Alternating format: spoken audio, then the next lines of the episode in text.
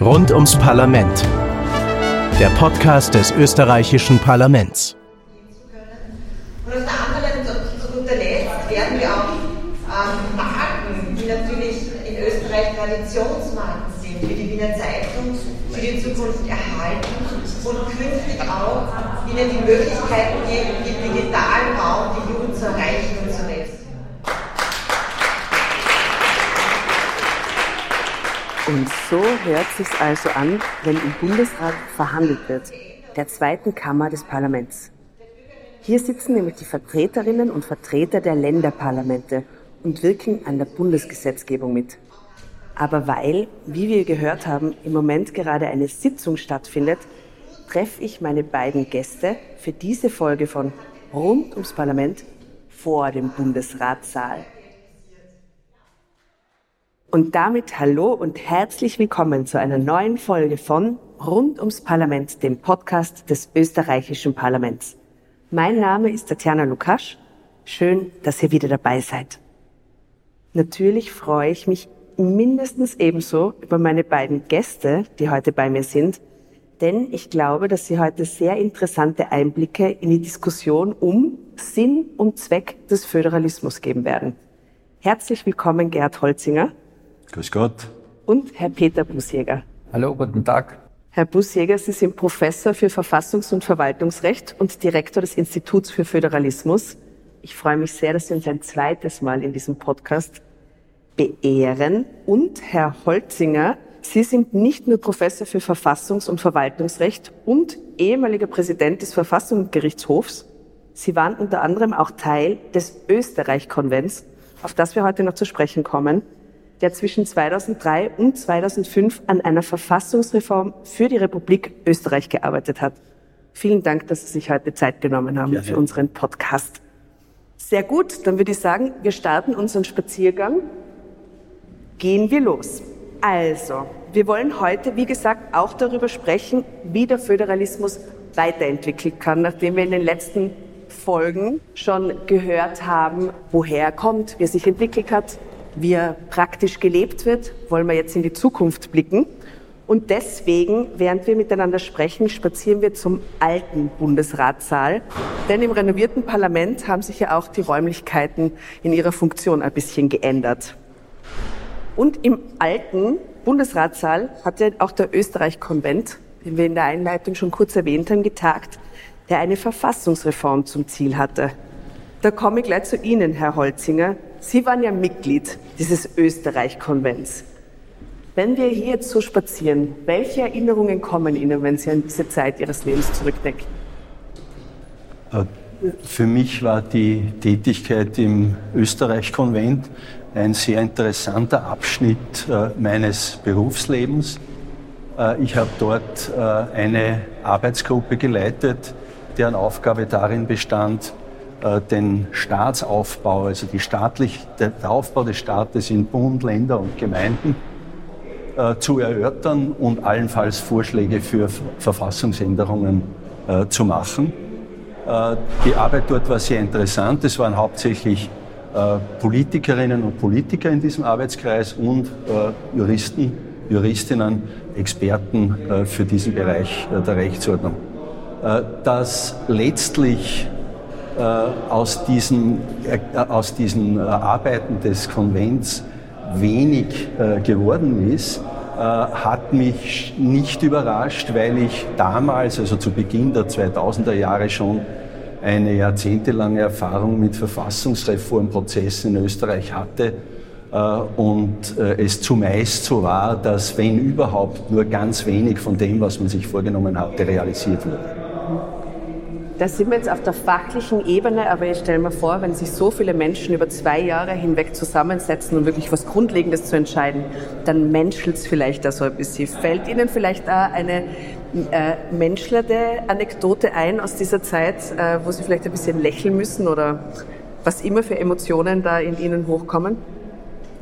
Äh, das, äh, das Klima äh, in diesem Arbeitskreis, in dem ich tätig war, war ein sehr gutes. Da sind aus den verschiedensten Jurist, äh, aus, aus den verschiedensten politischen Parteien Vertreterinnen und Vertreter drinnen gewesen und alle haben sich bemüht um ein Ergebnis und ich war auch erstaunt, dass auch Leute, die doch verantwortungsvolle politische Funktionen hatten, bereit waren, stundenlang über, über juristische Fragen zu sprechen. Also ich habe das sehr angenehm äh, empfunden und hätte mich gefreut, wenn aus diesen Bemühungen von vielen Menschen äh, um bessere Lösungen äh, in Verfassungsfragen mehr geworden wäre, als es letztlich der Fall war.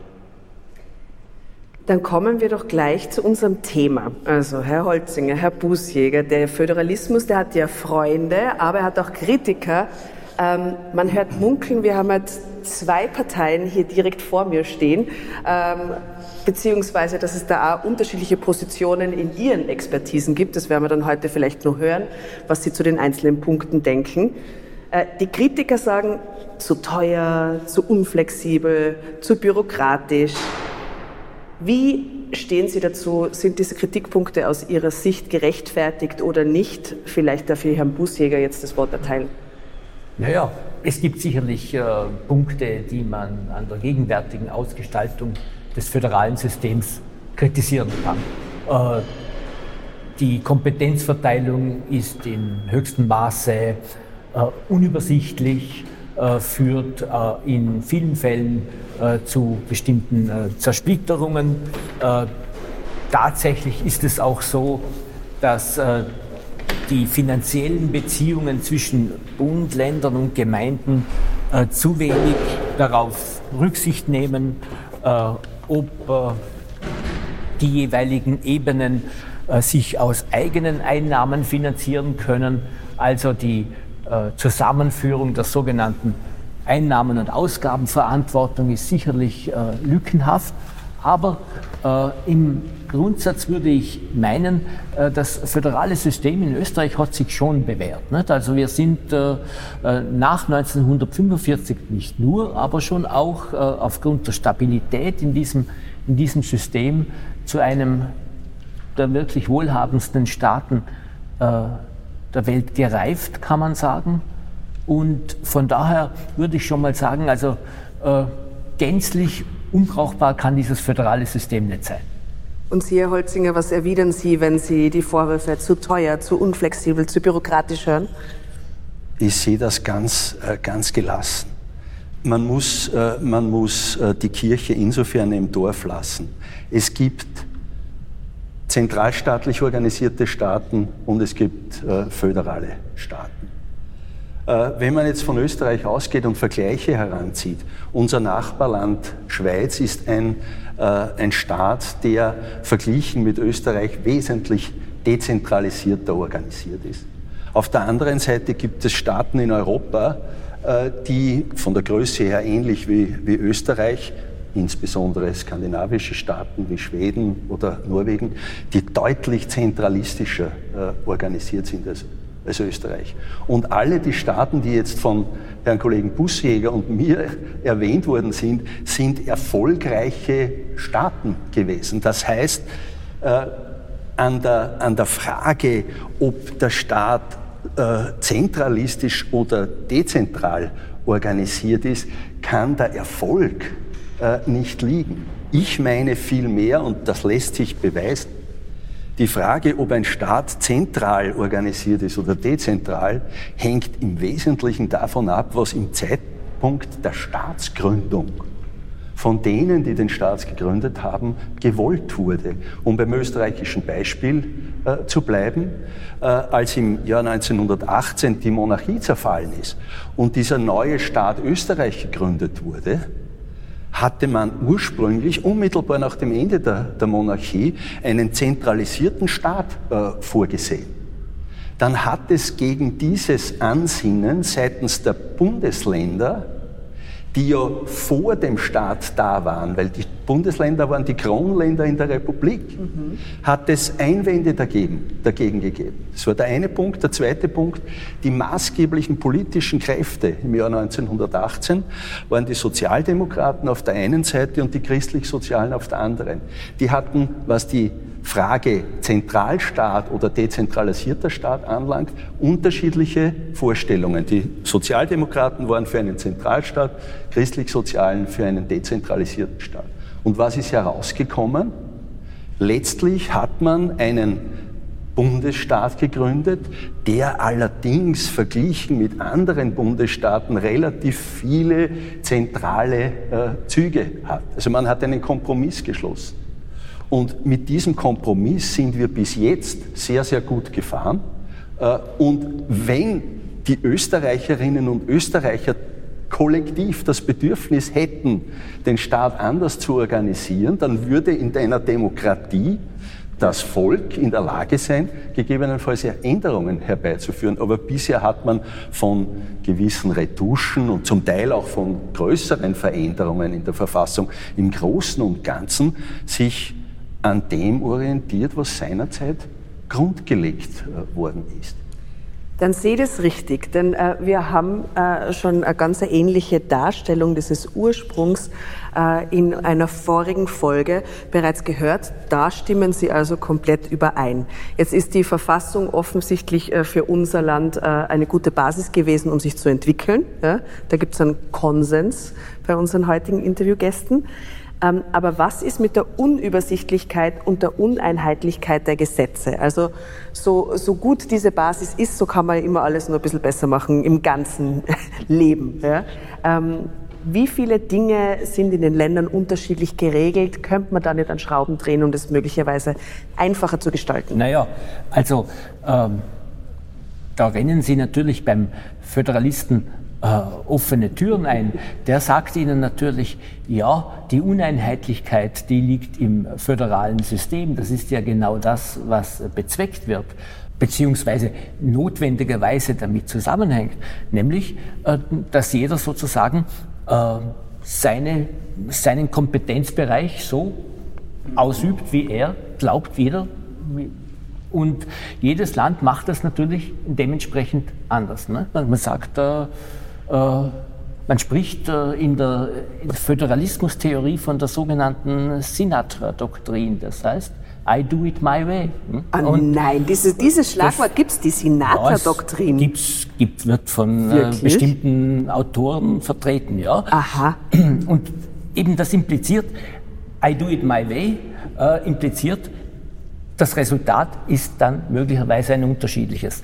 Also es ist nicht der, der Unterschied Sinn der Sache, aber äh, notwendiges, notwendige Konsequenz. Sonst brauche ich ein föderales System nicht.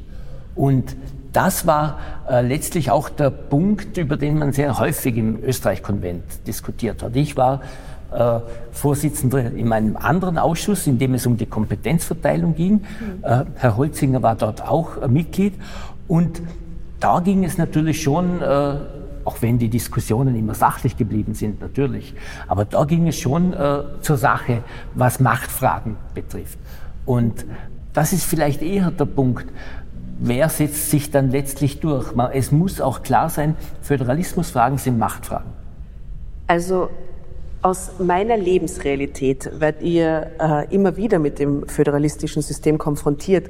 Worüber aber zum Beispiel bei mir ganz stark diskutiert wird, sind diese Kinderbetreuungsfragen, die ja in den Bundesländern komplett unterschiedlich gelöst werden, ähm, wo es aber gesamtgesellschaftliche Bewegung hin zu mehr Frauen in den Arbeitsmarkt gibt und ähm, viele können nicht arbeiten gehen, weil der Kindergarten macht einfach um zwölf zu. Oder? ähm, könnte man das an einem Beispiel ein bisschen runterbrechen, um das von der theoretischen Ebene in die Praxis reinzubringen für unsere Hörerinnen und Hörer? Ja, also die Kinderbetreuung ist ein gutes Beispiel, mhm. äh, weil es auch aufzeigt die Problematiken an der, an der Sache. Äh, wie Sie völlig zu Recht sagen, äh, gibt es Bedürfnisse der Bürgerinnen und Bürger äh, nach einer möglichst weiten, einem möglichst großen Angebot und flächendeckenden Angebot und nicht nur auch zeitlich nicht so limitierten Angebot. Und ähm, da haben wir natürlich in Österreich Probleme. Äh, und da macht es aber natürlich aus meiner Sicht, aus der föderalen Perspektive schon Sinn, äh, wenn das in den einzelnen Regionen auch unterschiedlich gehandhabt wird. Äh, nämlich von der Finanzierungsfrage her und auch vom tatsächlichen Angebot und der Nachfrage her. Die, der, diese Nachfrage ist, würde ich einmal sagen, äh, eine, nach wie vor eine unterschiedliche zwischen ländlichen Regionen und urbanen Regionen, auch wenn sich die Dinge, das gebe ich zu, äh, angleichen. Da, den Herrn Holzinger juckt schon so ein bisschen unter den Fingern, so will ich ihm das Wort erteilen, sich in diese Frage einzubringen. Bitte. Ja, äh, ich, für mich ist das auch ein, äh, ein, äh, ein Demokratieproblem. Wenn die, äh, die Aufgabenverteilung äh, im Bundesstaat so ausschaut, dass bestimmte Materien, etwa jene, über die wir gerade reden, Landessache ist, dann sind die Organe des Landes dafür verantwortlich, der Landtag, äh, die Landesregierung. Und wenn die Bevölkerung in einem demokratischen System sich entsprechend artikuliert, dann wird, wenn Demokratie funktioniert, der Landtag beziehungsweise die jeweilige Regierung das tun, was die Mehrheit der Bevölkerung möchte. Und wenn es da unterschiedliche, es ist ja das Stadt-Land-Problem in dem Zusammenhang angesprochen, wenn es da unterschiedliche Vorstellungen gibt, in, in, der, in den, jetzt auf einen einfachen Nenner gebracht, in den Großstädten andere als, als auf dem Land, äh, dann gibt es eben unterschiedliche Regelungen in einem, äh, in einem föderalen äh, System. Äh, daran führt kein, kein Weg vorbei. Man kann natürlich auch hergehen und äh, das alles zentralisieren, dann kommt es bis zu einem gewissen Grad auch zu einer Zwangsbeglückung, weil dann wollen ja Teile äh, der, des, des Staatsvolkes etwas, was von der Zentrale ausgeht, äh, nicht, nicht haben. Manche sagen ja, dass die Verteilung der Zuständigkeiten zwischen Bund, Ländern und Gemeinden so starr und komplex ist, dass es gar keine Anpassung auf Einzelfälle geben kann. Stimmen Sie dem zu? Ja, natürlich äh, haben wir ein relativ unflexibles System. Und ich glaube, eines der wesentlichen Erkenntnisse in unserem Ausschuss im Österreich-Konvent war dann schon, äh, dass wir nach Möglichkeiten suchen sollten, diese Kompetenzverteilung, diese relativ starre Kompetenzverteilung, die natürlich äh, in der Verfassung von 1920 den Sinn hatte, die Machtverhältnisse zu klären und, und zu stabilisieren, dass diese Kompetenzverteilung flexibilisiert werden müsste. Über die Flexibilisierungsmechanismen, da sind wir uns dann nicht recht einig geworden. Und letztlich, wer äh, flexibilisieren darf, wer dabei eine, eine, stärkere Rolle spielen soll, der Bund oder die Länder, zu wessen Gunsten das Ganze ausgehen soll. Aber in der Sache selber war man sich eigentlich einig, dass das der Punkt ist, äh, wo wir tatsächlich äh, ein bisschen mehr Spielraum benötigen. Äh, Stichwort auch derzeit Klimaschutz nicht. Also die, was die, ein, einer der Gründe, weshalb die, die Koalition derzeit an einem effizienten Klimaschutzgesetz auch scheitert, ist, dass bestimmte Dinge, die in Landeskompetenz liegen, aus Sicht verschiedener Gruppierungen zentralisiert werden sollen. Andere sehen das wieder nicht so. Und hier wäre vielleicht eine gewisse Flexibilisierung eine Lösung. Aber äh, auch diesbezüglich äh, sind wir letztlich nicht an, einem, an einer konsensfähigen äh, Lösung dabei. Ich äh, bin da sehr skeptisch. Wieso äh, soll sich etwas ändern, wenn man jetzt den, das war ja auch eines äh, der Modelle, die im Österreich-Konvent überlegt wurden, äh, sind, war ja, dass man zu einer anstelle dieser starren kompetenzmäßigen Trennung das irgendwie flexibilisiert. Ob das etwas ändern würde bei der Lösung von fundamentalen Problemen, jetzt Klimaschutz äh, zum Beispiel, da bin ich sehr, sehr skeptisch, weil es wird, immer jemanden geben müssen in diesem Land, der ein bestimmtes Problem löst, entweder für den Gesamtstaat oder für, ein, für Teilbereiche. Natürlich gibt's Probleme. Also ich weiß nicht, ob das noch aktuell ist, aber aus meiner früheren Tätigkeit habe ich immer gehört, es ist zum Beispiel ein großes oder wirtschaftliches Problem oder ein Problem für die Wirtschaft, dass es äh, unterschiedliche äh, Regelungen gibt von Land zu Land, weil Baurecht Landessache ist. In jedem Land gibt es eine eigene Bauordnung. Und wenn jetzt ein, kann das nur sehr laienhaft ausdrücken, wenn jetzt jemand, der, der bestimmte Produkte für das Bauen von Häusern erstellt, diese Produkte produziert, dann ist er damit konfrontiert, dass er im schlimmsten Fall äh, neun verschiedene äh, neun verschiedene äh, Produkte erzeugen äh, muss. Das, das leuchtet mir auch ein. Ob das aktuell noch ein Problem ist, kann ich gar nicht sagen, nur vom Prinzip her wieder.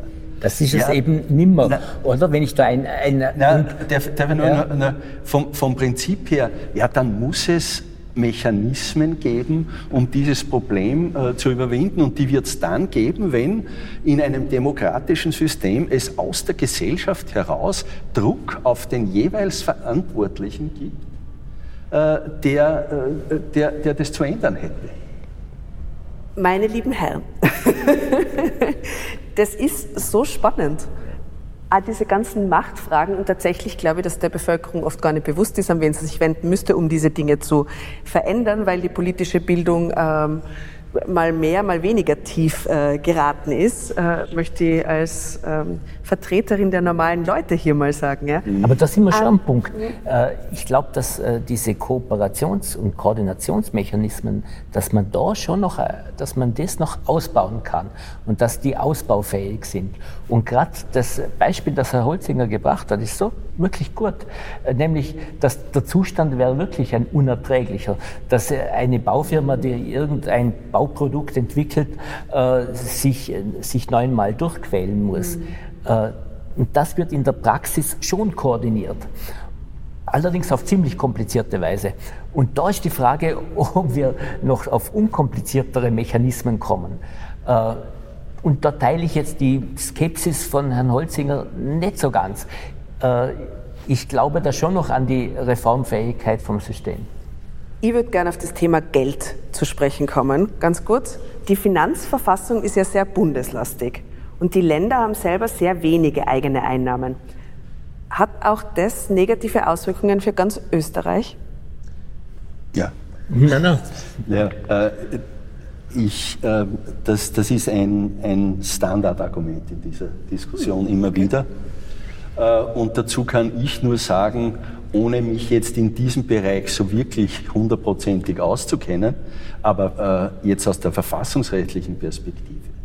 Die österreichischen Bundesländer und im Übrigen auch, weil wir vom Finanzausgleich reden, äh, die Gemeinden, Städte und Gemeinden äh, verhandeln in gewissen Zeitabständen äh, mit dem Bund über den Finanzausgleich. Und ich habe als Staatsbürger den Eindruck, dass ungeachtet der verfassungsrechtlichen Regelungen, die tatsächlich dem Bund hier sehr, sehr viel Macht geben, die Länder und auch die Gemeinden es bisher immer verstanden haben, äh, die für ihre Politik notwendigen Mittel auf diese Weise zu bekommen, weil es ein Diktat des Bundes in dem Zusammenhang einfach nicht gibt. In einer Gesellschaft und in einem Staat wie dem Staat Österreich in der Jetztzeit. Wenn sich die Situation dramatisch verändern sollte, weiß ich nicht, was, was dann passiert. Und dann kommt noch etwas dazu, gerade in dem Zusammenhang. Abgaben vorzuschreiben und der Finanzausgleich beruht eben darauf, dass man, bevor man irgend Geld verteilt, muss man es von den Bürgern im Wege von Steuern und Abgaben einheben. Abgaben festzulegen ist politisch immer problematisch für denjenigen, der das tun muss. Und daher sage ich jetzt salopp, für die Länder und für die Gemeinden ist diese Situation gar nicht so unbequem, weil sie auf der einen Seite die Mittel in den Verhandlungen mit dem Bund äh, bekommen, die politische Verantwortung für die Belastung der Bürger aber beim die Regierung äh, bei, schieben können. Bei der Regierung liegen und dann immer, weil ja alles personalisiert wird, immer beim Finanzminister. Der Finanzminister ist dann immer das Objekt, auf den sich, auf den sich dieser Unmut äh, der Bürger richtet. Diese Bürde hat er zu tragen oder so Sie vielleicht es. irgendwann einmal. Da, da würde ich jetzt nicht fundamental, auch da nicht fundamental widersprechen, nur die Nuancen bisschen äh, anders setzen vielleicht. Das System ist bequem für alle Beteiligten, sage ich immer, also auch für den, mhm. für den Bund. Äh, es gibt nämlich ja durchaus weise Judikatur des Verfassungsgerichtshofes, der sagt, ja, äh, bevor es zum Finanzausgleich kommt, zur Verteilung der Mittel des Steuerkuchens, müsst ihr miteinander verhandeln. Und wenn die Verhandlungen zu einem einvernehmlichen Ergebnis führen, dann ist diese Regelung dann vermutlich auch für alle sachgerecht. Und das bewirkt in der Praxis, dass man zu diesen Finanzausgleichsverhandlungen gelangt und dort eine, auch ein Einvernehmen erzielt. Die Finanzwissenschaftler sagen allerdings, dass hier äh, dadurch durch dieses Verbundsystem gewisse Ineffizienzen entstehen und dass es ein, zumindest eine Stärkung, eine Stärkung der finanziellen Eigenverantwortung für Länder, aber auch Gemeinden äh, durchaus sinnvoll wäre. Das, das, spielt ein bisschen eine Frage rein, äh, die aufkommt, nämlich, äh, dass von Verfassungswegen ja die Kompetenzen der Bundesländer im Vergleich zu anderen Staaten wie jetzt der Schweiz, Deutschland oder den USA eher schwach ausgeprägt sind, aber in der Praxis es ja gar nicht so schlecht ausschaut, unter anderem wegen der Landeshauptleutekonferenz etc. Ich habe einleitend schon in, dieser grundsätzlichen Bemerkung gesagt, dass es, äh, das, das ganze System nur zu verstehen ist, aus dem, aus dem historischen Ursprung. Der Kompromiss hat darin bestanden, dass man zwar einen Bundesstaat schafft, aber stark zentralistische äh, Züge vorsieht. Und das wird natürlich an den verschiedensten Stellen der, der Verfassung auch deutlich. Ja, äh, die, die Landeshauptleutekonferenz, äh, die kompensiert natürlich auch zum Teil, dass der Bundesrat eben nur äh, vergleichsweise schwache Mitwirkungsrechte hat an der, äh, an der äh, Bundesgesetzgebung. Äh, sie ist natürlich auch ein sehr interessantes Phänomen, äh, wie sich eben neben äh, den rechtlich fixierten Strukturen neue Kooperationsformen bilden, die dann auch in der Lage sind, Einfluss auf die Bundesregierung und auf die Bundespolitik zu nehmen. Die Ursachen sind sehr vielschichtig. Natürlich hängt auch damit zusammen, dass die Landeshauptleute in ihrer jeweiligen Partei eine maßgebliche äh, Rolle spielen. Ähm, das ist sehr interessant, was aber auch, glaube ich, wichtig ist.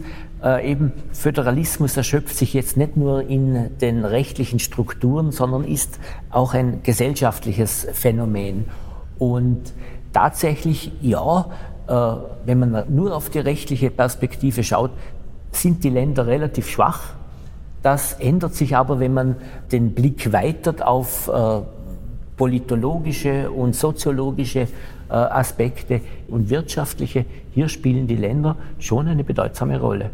Man, man, darf, wenn man von der österreichischen Verfassung und insbesondere von der Kompetenzverteilung äh, redet, äh, nicht übersehen, dass es so etwas gibt wie die Verfassung und das Verfassungsrecht auf der einen Seite und die Verfassungswirklichkeit auf der anderen Seite.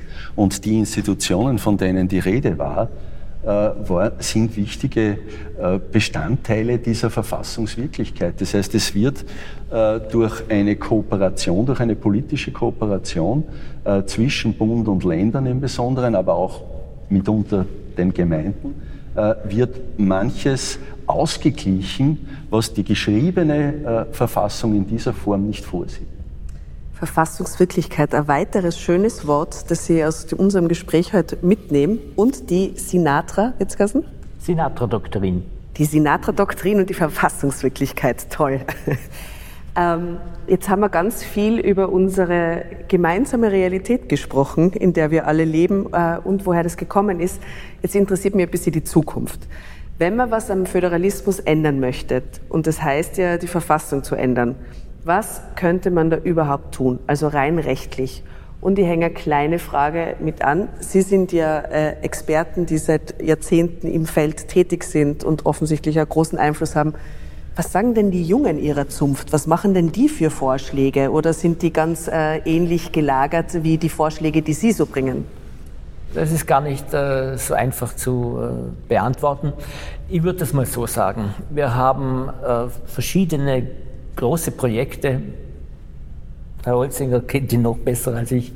Äh, seit vielen Jahrzehnten äh, anhängig gehabt, die sich damit befasst haben, dieses bundesstaatliche System neu zu ordnen. Zuletzt eben im Rahmen des Österreich-Konvents.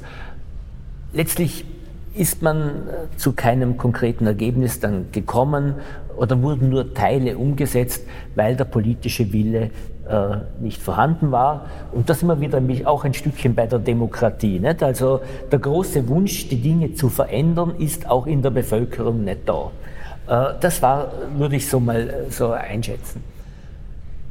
Was ich glaube, dass viele Mitglieder des Österreich-Konvents und auch solche, die nicht konkret da, da, beteiligt waren, gelernt haben, war aus diesem Vorgang, dass die gegenwärtige Verfassung gar nicht so schlecht ist. Also das, was man in den 1980er, was ich noch an der Universität gelernt habe, die österreichische Verfassung ist eine Ruine, ist ja in den Worten des Herrn Bundespräsidenten zu einer eleganten Verfassung gewandelt. Beides trifft die Sache nicht so ganz, auch wenn richtige Elemente äh, dabei sind. Äh, was wir gelernt haben, glaube ich, im Österreich-Konvent und was vielleicht auch bei den Jungen derzeit ist, ja, die Verfassung funktioniert nicht so schlecht. Große Reformwürfe sind illusorisch aus verschiedensten Gründen. Und ja, man wurstelt jetzt ein bisschen Österreich, äh, österreichisch gesprochen weiter. So die großen Entwürfe sehe ich jetzt und Vorstellungen sehe ich jetzt derzeit nicht. Da werfe ich ganz kurz ein für unsere Hörerinnen und Hörer. Es gibt eine eigene Folge zur Verfassung, äh, Folge 15. Hören Sie rein. Also im Ergebnis stimme ich dem zu, was vorhin gesagt wurde. Es hat beginnend von den 1960er Jahren, hat es im Wesentlichen drei äh, Abschnitte gegeben in der Entwicklung der österreichischen Bundesverfassung, wo man mit großem Eifer und sehr viel Ernst äh, an einer umfassenden Neugestaltung, jedenfalls des Bund-Länder-Verhältnisses der Verfassung gedacht hatte. Äh, und das waren zum Teil sehr, sehr ambitionierte Vorhaben, hinter denen äh, die maßgeblichen politischen Kräfte gestanden sind, die bis in die 2000er Jahre oder eigentlich bis vor wenigen Jahren äh, schlicht und einfach in der Sozialdemokratischen Partei und der Österreichischen Volkspartei bestanden haben, die ja durch lange Zeit hindurch auch äh, eine Zweidrittelmehrheit im Nationalrat äh, hatten und damit äh, freie Hand hatten, die Verfassung zu, zu verändern. Ich glaube, dass in der jetzt, so wie sich die, die österreichische Politik in den letzten Jahren entwickelt hat, wären große Reformvorhaben noch viel, viel unwahrscheinlicher, als sie in der Vergangenheit äh, waren. Und zwar, weil es diese, äh, diese massive Dominanz von zwei politischen Parteien, die zwar unterschiedliche Auffassungen hatten, aber sich dann doch immer wieder äh, zusammengefunden haben, um gemeinsame Beschlüsse äh, zu fassen, lange Zeit hindurch, ohne dass es irgendjemanden gegeben hätte, äh, außer einer winzigen Partei, nämlich der Freiheitlichen Partei Österreichs in den 1960er und 1970er haben diese beiden Parteien das Land äh, dominiert. Ja. Und jetzt ist die Situation viel, viel differenzierter und daher wird, werden große Verfassungsänderungen aus meiner Sicht immer schwieriger. Also halten wir fest, hier große Skepsis gegenüber einer möglichen Verfassungsänderung und auch der Herr Bußjäger, ihr könnt es ja nicht sehen, nickt hier beständig, während sein Kollege Holzinger äh, von seiner großen Skepsis berichtet. Also da gibt es offensichtlich einen Konsens. Es gibt einen Konsens, wobei ich äh, wieder den Akzent ein bisschen verschieben würde. Ich würde auch sagen, ja, äh, in die Optionen einer Verfassungsänderung es wird ja immer nur von Kompetenzänderungen zu Lasten der Länder geredet. Kann man natürlich schon auch Kompetenzänderungen zugunsten der Länder einbeziehen. Und man könnte auch einmal, und das würde vielleicht äh, die Chancen für eine Einigung zu erzielen verbessern, man könnte auch einmal darüber reden, wie kann man sinnvollerweise auch Länderkompetenzen ausweiten. Ich räume aber ein, äh, man hat das beispielsweise bei der großen Bundesstaatsreform äh, vor dem Beitritt Österreichs zur Union probiert und ist dort gescheitert. Aber ein, man kann auch aus Scheitern lernen und man kann auch einmal erfolgreicher sein. Also was ist, jetzt, was ist jetzt die Meinung zur Zukunft? Passt das föderalistische System in eine globalisierte Welt? Macht es da Sinn? Ähm, und äh, wenn wir Wünsch mir was äh, spielen würden, welche drei Wünsche kurz und knapp formuliert würde jeder von Ihnen äußern, um den Föderalismus aus Ihrer Sicht zu einem besser funktionierenden System zu machen? Also ich würde äh Selbstverständlich beantworte ich die Frage, passt auch ein föderales System äh, in, in eine globalisierte Welt? Äh, ich würde aber dieses System flexibler gestalten, als es derzeit ist. Ist das der Wunsch 1? Das ist der Wunsch 1. Ja, passt.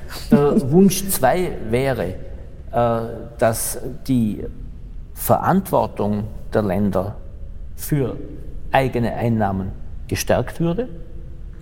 Und der Wunsch 3 wäre, dass der Bundesrat in diesem Parlament hier gestärkt würde.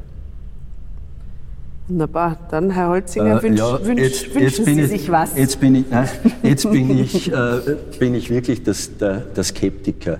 Ich glaube, die Herausforderungen, vor denen wir stehen und die in Zukunft zu bewältigen sein werden, haben mit der innerstaatlichen Kompetenzverteilung und mit, äh, mit dem Verhältnis zwischen Bund und Ländern nicht viel zu tun.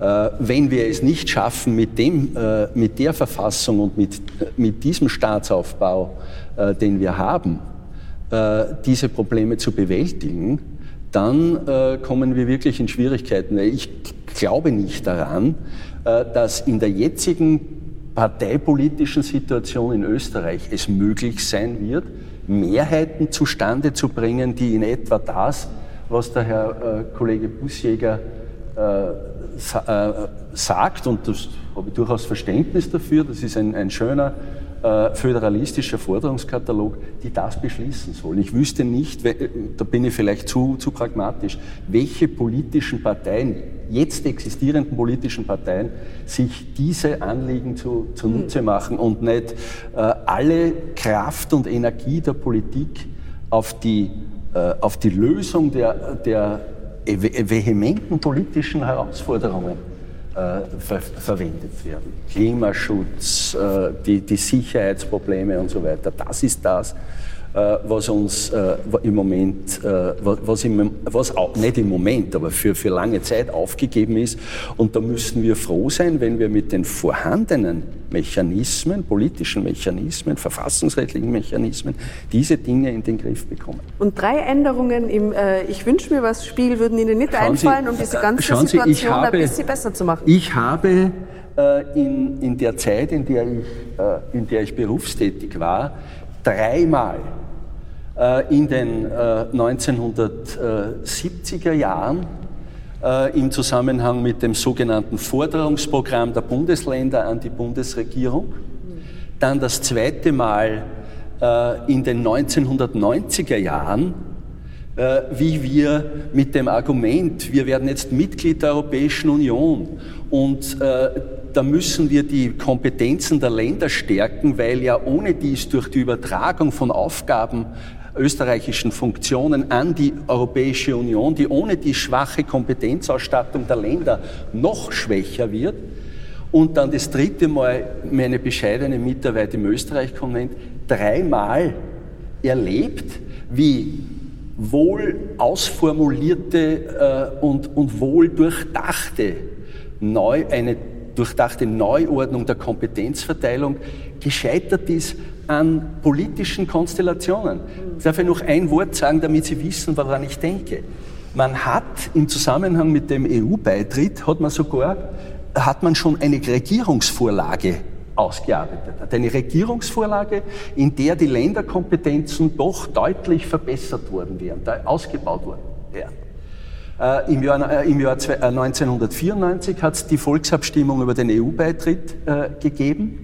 Ursprünglich war geplant, dass diese Regierungsvorlage gleichzeitig mit dem Beschluss über den Beitritt Österreichs zur Europäischen Union hier im Parlament verabschiedet wird. Also gleichzeitig mit dem EU-Beitritt Länderrechte in Österreich stärken. Aus verschiedenen Gründen ist das nicht zustande gekommen. In der Wahl, bei der Wahl äh, Nationalratswahl 1994, mehrere, äh, einige Monate nach der Volksabstimmung, haben ÖVP und SPÖ ihre Mehrheit, äh, Verfassungsmehrheit, also Zweidrittelmehrheit, im, äh, im Nationalrat verloren.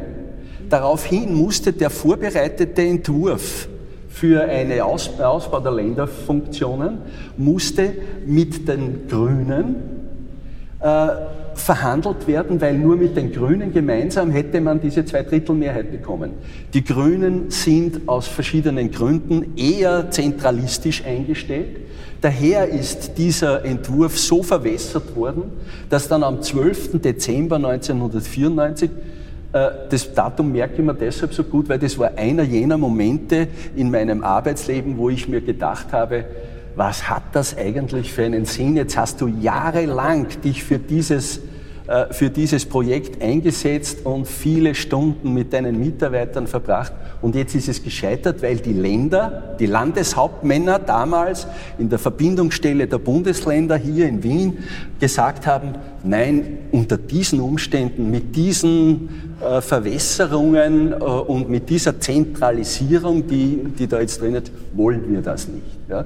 Das, äh, da äh, ersuche ich um Verständnis, dass ein Mensch vor dem Hintergrund dieser Erfahrungen vielleicht eine andere Einstellung zur Möglichkeit von großartigen Veränderungen hat, als jemand, der das nicht miterlebt also hat. Also ich nehme wahr, Sie haben diese Frage einfach auf höchstem Niveau in diesem Staat bereits durchgespielt in verschiedenen Jahrzehnten. Ja?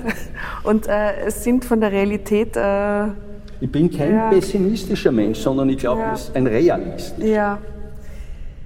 Ja, vielen Dank aber nur mal für, für diese Schlussanekdote, die sich da über diesen langen Zeitraum ähm, ja. zieht. Denn auch daran kann man sehen, wie schwierig, kompliziert und wie viele ähm, zeitgeistige Dinge da dazwischen kommen können und alles verhindern können, woran man jahrelang im Expertenteam gearbeitet hat. Mit diesen Worten verabschiede ich mich von Ihnen beiden. Danke, dass Sie sich äh, die Zeit genommen haben und äh, so dabei waren und Ihr Herzblut reingelegt haben. Vielen Dank. Danke Gerne. für die Einladung. Gerne. Wenn euch diese Folge gefallen hat, und da bin ich mir dieses Mal sehr sicher, dann empfehlt unseren Podcast doch gerne weiter. Und abonnieren dürft ihr rund ums Parlament natürlich auch. Das geht überall, wo ihr sonst auch eure Podcasts hört, also auf Spotify, Apple Podcasts, Deezer oder Amazon Music. Und ich hoffe, ihr seid auch in der nächsten Folge wieder dabei. Dann wollen wir uns nämlich anschauen, wie unser Föderalismus und die EU zueinander passen. Haben wir ja heute schon ein bisschen darüber gehört, über dieses interessante Verhältnis. Denn auch die EU ist ein föderales Gebilde. Jede Menge Informationen und Angebote rund um das österreichische Parlament und zu unserer Demokratie findet ihr wie immer auf unserer Website www.parlament.gv.at und den Social-Media-Kanälen des Parlaments. Falls ihr Fragen, Kritik oder Anregungen zum Podcast habt, dann schreibt uns gerne eine E-Mail an podcast.parlament.gv.at. Wir freuen uns über jede eurer Anregungen. In diesem Sinne, vielen Dank fürs Zuhören. Mein Name ist Tatjana Lukasch. Wir hören uns. Rund ums Parlament. Der Podcast des österreichischen Parlaments.